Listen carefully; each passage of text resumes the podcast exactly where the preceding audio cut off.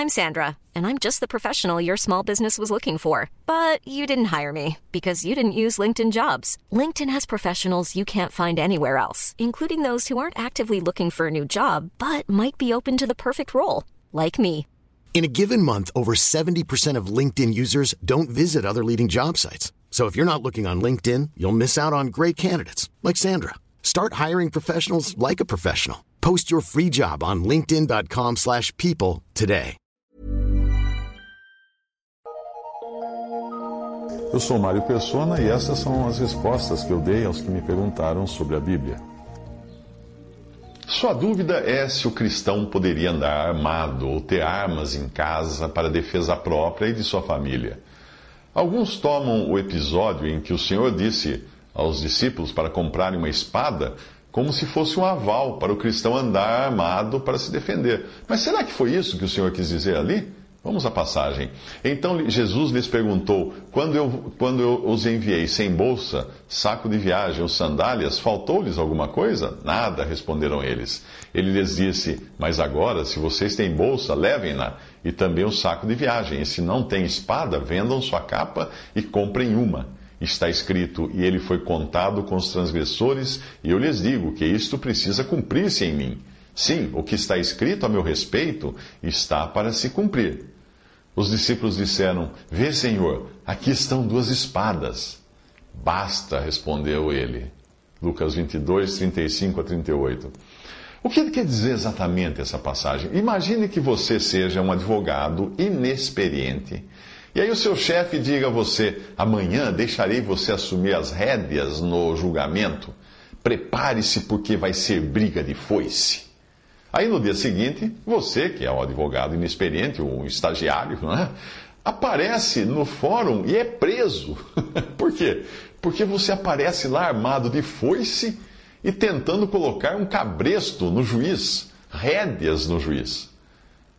Na verdade, você não entendeu que era linguagem figurada, figurada. E Jesus aqui usa a linguagem figurada para dizer aos discípulos que eles deviam se preparar para o pior. Levar bolsa e saco de viagem é o mesmo que dizer para se abastecerem de dinheiro e roupas. E, obviamente, eles não levaram uma bolsa e um saco de viagem lá para o Getsemane, para o Getsemane, onde o Senhor Jesus ia ser preso, né? E a espada, levar a espada, queria dizer que eles se sentiriam em meio a uma briga de foice.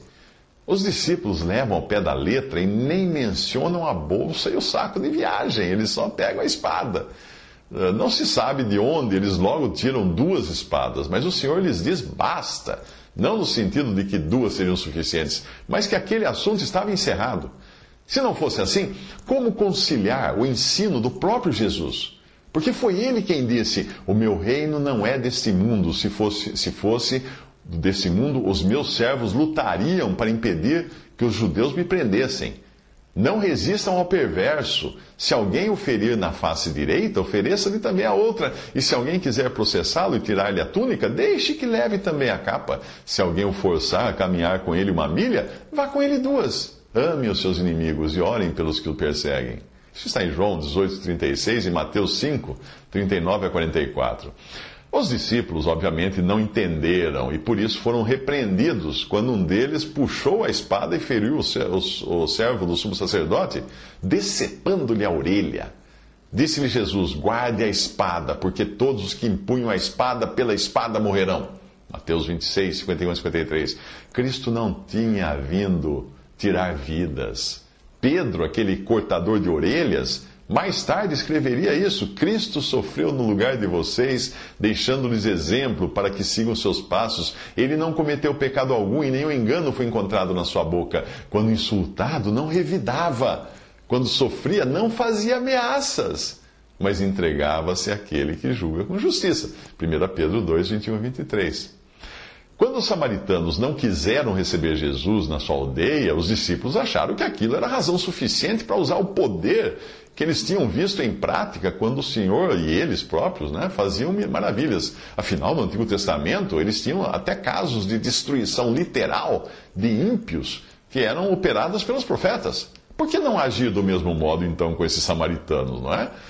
Os seus discípulos Tiago e João, vendo isto, disseram: Senhor, queres que digamos que desça fogo do céu e os consuma, como Elias também fez? Voltando-se, porém, o Senhor repreendeu-os e disse: Vocês não, vós não sabeis de que espírito sois, porque o Filho do Homem não veio para destruir as almas dos homens, mas para salvá-las. Lucas 9, 54 a 56. Você já tentou encontrar algum cristão armado? Se defendendo a partir de Atos dos Apóstolos, quando foi formada a igreja, eu, eu, eu, digo assim: procure de Atos em diante se tem algum cristão armado se defendendo. E olha que não faltava motivo para eles se defenderem. Você não vai encontrar nenhum se defendendo diante da morte ou revidando com violência. É motivo. Motivos não faltavam. Porque eles eram duramente perseguidos, eram presos, eram entregues à morte. As suas esposas e filhas eram transformadas em escravas sexuais, em prostíbulos. E eles tiravam da espada para se defender. O que nós encontramos nas epístolas dos apóstolos são exortações para que nós tenhamos o mesmo sentimento que tinha o Senhor quando andou aqui. De sorte que haja em vós o mesmo sentimento que houve também em Cristo Jesus, fala Filipenses 2,5. E esse sentimento nunca foi de destruir vidas, mas de salvá-las.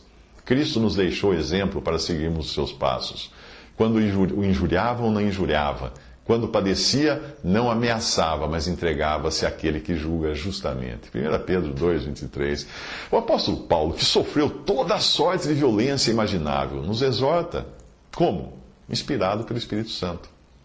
Ele diz assim: Vede que ninguém dê ao trem mal por mal, mas segui sempre o bem, tanto uns para com os outros, como para com todos. 1 Tessalonicenses 5,15. A ninguém torneis mal por mal, procurai as coisas honestas perante todos os homens. Se for possível, quanto estiver em vós, tende paz com todos os homens. Não vos vingueis a vós mesmos, amados, mas dai lugar à ira, porque está escrito: Minha é a vingança, eu recompensarei, diz o Senhor. Portanto, se o teu inimigo tiver fome, dá-lhe de comer, se tiver sede, dá-lhe de beber, porque fazendo isso, amontoarás brasas de fogo sobre a sua cabeça. Não te deixes vencer do mal, mas vence o mal com o bem. Romanos 12, 17 a 21. Nós temos ainda outras passagens da palavra de Deus que podem nos ajudar nesse sentido. Veja esta: Ouvistes o que foi dito, olho por olho e dente por dente. Eu, porém, vos digo que não resistais ao mal. Mas se qualquer te bater na face direita, oferece-lhe também a outra, e ao que quiser pleitear contigo e tirar-te a túnica, larga-lhe também a capa. Mateus 5, 38 a 40. Então Jesus disse-lhe: Embainha a tua espada, porque todos os que lançarem mão da espada, a espada morrerão. Mateus 26, 52. Respondeu Jesus: O meu reino não é deste mundo. Se o meu, se o meu reino fosse deste mundo, pelejariam os meus servos para que eu não fosse entregue aos judeus. Mas agora o meu reino não é daqui. João 18, 36. É preciso entender a posição celestial do cristão para entender como ele deve agir diante do mal e dos homens maus deste mundo.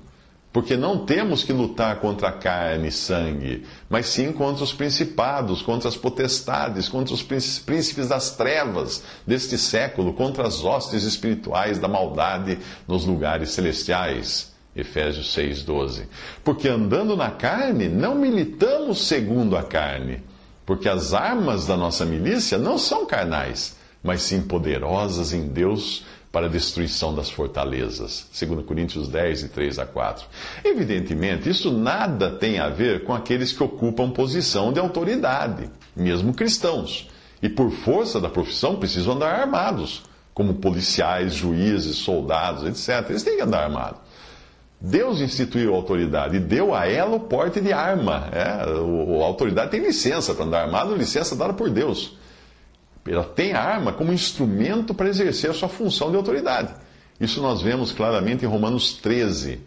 Mas isso nada tem a ver com o cristão na sua condição civil que quer andar armado.